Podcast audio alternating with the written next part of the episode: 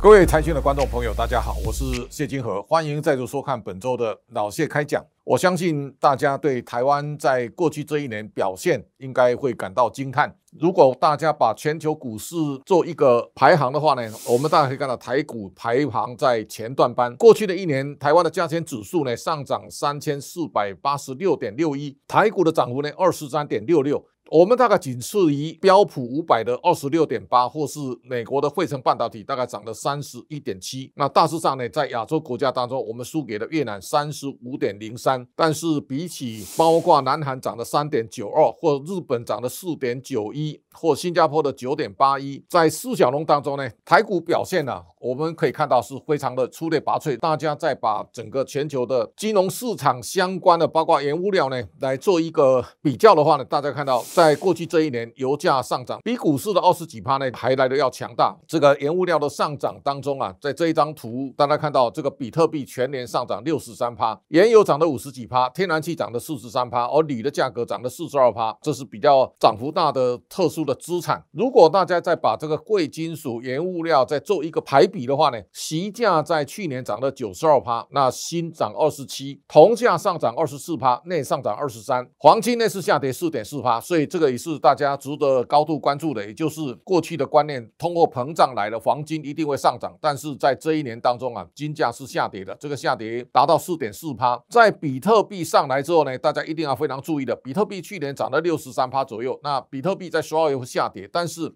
整体来讲，黄金的储藏的功能可能会被。比特币的投机的这种走势啊，来替代。而后面一个是大概铁矿石，铁矿石的价格在过去这一年跌了二十四趴，这个跟中国的打压有非常密切的关系。这当中我们来稍微看一下，其实台湾跟中国是一个相反的对照组。我在今年的二号呢访问范畴先生，他特别讲到，在二零二一年他用三个重点来总结，一个就是他说台湾因为习近平把台湾变成一个红营的国家。第二个呢，中国在习近平的带领下走的一个荒谬的回头路啊。第三个呢，全世界进行了一场无烟硝的第三次世界大战，疫情所造成的。死亡人数呢，五百四十万人，所以大家知道这三个重点其实非常有意思。那我们回头来看台股的相对好表现当中，它也对照了香港的恒生的指数呢往下在下滑。那么我们看到在年终的时候呢，林郑月娥去看了习近平，但是呢，整个中国的监管风暴啊不断的扩大，这个包括今年的滴滴可能会下市回到香港挂牌，也包括阿里的重大的下跌。那香港是首当其冲了。我们看到香港所有的监管当中啊，包括这一次在香香港挂牌的博弈股，也包括所有的补教股，也包括中国的房地产，这些公司啊，都跌幅非常惨重。而在岁末之前呢，我们会看到这个，包括吴婉仪、何韵诗啊，都被拘捕。那何韵诗因为他加拿大籍，后来他被释放。但是整体来讲，香港的。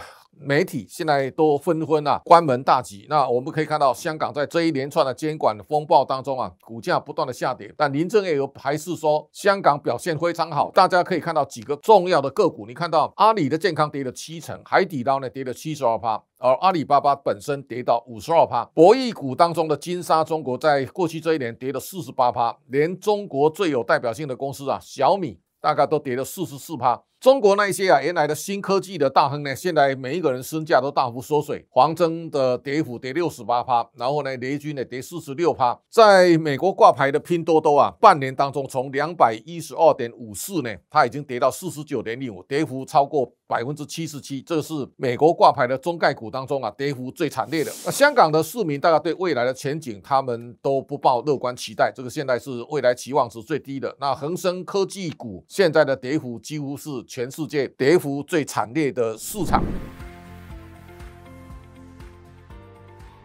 大家一定要回来看新台币。新台币，我们在过去这三十年当中啊，当然可以。了解台币在一九九零年之后呢，我们升值到二十四点五二。那但是呢，在过去这十年，其实台币大概都到三十五块。台币很少一直在三十块以内。但是大家可以看到，台湾在去年一年，我们新台币呢上升了百分之二点九五，比人民币呢升值百分之二点六二呢，新台币更强。我们的收盘的价格在二十七点六九。台币已经升值了五年，但是台湾的整体产业并没有受到台币升值的影响。一方面呢，我们的获利啊不断的创新高，给台湾带来更强大的竞争力。我们前三季的税后净利呢，三点二二兆，那么今年看起来我们一定会超过四兆以上。以塑造的上市贵公司的获利来看，台股现在本益比不高，也终结了一个大家过去所难以想象的，大家过去对台湾呢、啊、都是看衰的。我特别把二零一七年到一八年的时候呢，潘思亮先生特别讲到，他说美中贸易战呢、啊，台湾未来每年的 GDP 会成长会增加一趴到两趴。那大家也可以看到，在二零一八年之后呢。潘思亮先生跟我开始看好台湾。二零一七年的时候呢，台湾其实大家对未来啊非常的惶恐。我们选代表是选了一个盲字，那一年台湾选出一个包括过劳的劳，包括厌恶的厌，然后呢也包括动荡的荡，这些代表字其实没有一个是好字。这个情况都代表大家。对未来的台湾的发展，其实都非常的悲观。但是我们现在来看，过去这十年当中，我把这个外资啊在台湾的进出啊做一个统计。那大家看到，在过去的十几年当中啊，外资都在买超的，大概只有一年是卖超的。但从二零一八年之后呢，外资开始加入卖超台股的行列。那大家看到外资在卖的时候呢，从二零一八年外资卖超啊，台股是下跌的。但是到了二零二零、二零二一年之后呢，外资卖超台股，台股变成大涨。那最大的关键是台湾的资金在回流，这个回流我想也导致台股呢不断的往上攀高。一个非常重要的关键，我们看到台股在一月的第一个交易日呢，我们上涨了五十八点；第二个交易日我们上涨了两百五十五点。这当中啊，台积电扮演一个非常重要的角色。在这种情况之下呢，我们也看到外资啊，从十二月的二十一号开始加入买超的行列，现在外资啊开始买超的金额，在这十二个交易日当中啊，一千两百。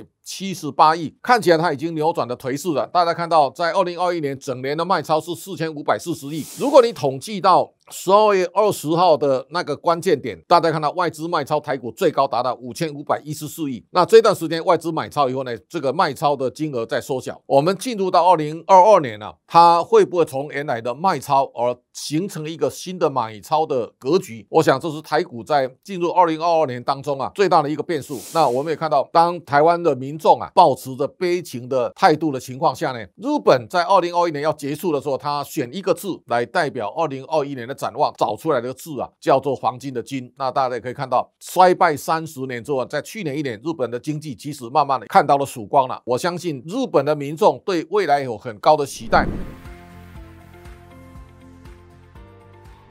我们大家也可以看到，台湾在走过的一个悲情的岁月之后呢，一方面收盘指数创到最高点，一方面呢，我们的成交值创新高。那么现在台股的获利呢，其实也不断的在往上走。在这种情况之下呢，副总统赖清德先生说，我们走在正确的道路上，我们稳健的向前行。下一个大家知道，在过去这一年，台湾的人均 GDP 啊，可能可以挑战南韩。日本的经济研究机构呢，也预测未来六到八年可能会超过日本，这个在一百年来台湾人是不敢想象的大事情。台湾在过去这一年，我们也很有机会，它变成世界的第二十大的经济体。台湾很小，但是台湾现在是全世界第十五大的出口大国。在这种情况之下呢，台湾其实会有一个非常美好的未来，这是也是大家在悲情中看台湾呢、啊、看到的一个亮光。另外一个呢，我们在展望二零二二年的时候呢，第一个交易日，美国的苹果呢。它的市值来到三兆美元，换句话说呢，整个科技产业的奔驰到目前为止，它仍然没有界限。而台湾在这一次疫情当中呢，我们靠着半导体产业，包括很多的新科技，从 AI 电动车到未来的元宇宙呢，台湾其实都站在历史发展的关键性的位置。我们不断的脱胎换骨，那我想这是一个值得大家凭借的一个变数。另外一个，我们也看到，假如大家从这一张表来看的话呢，在零八年的时候呢，这个消费端的存货到高点，股票崩盘。两千零一年的时候呢，同样的消费端在高档的时候啊，制造端在低档，最后股票都崩盘。现在两个啊刚好开口。相反，那换句话说呢，全世界的货柜航运呢，现在的景气不断的在往前走。二零二一年要结束的关键时刻，我们看到长荣海运呢配了四十个月的年终奖金，这个是一个在台湾产业当中非常高度的震撼，一次配发四十个月的年终奖金，包括在今年，我相信长荣很可能配出的股息啊会从二十块起跳。那这一来呢，台湾其实今年的股息配发可能会出乎大家意料之外的好。那这也是台湾迎向康庄大道当中。中啊非常重要的亮点。那么这个投资呢，从一万八千点起跳，我相信现在看好两万的很多。台湾在未来这一年，我相信仍然精彩可期，值得大家大家来期待。那今天老谢开讲报告到这里，感谢大家的观赏，下周同一时间请大家继续收看。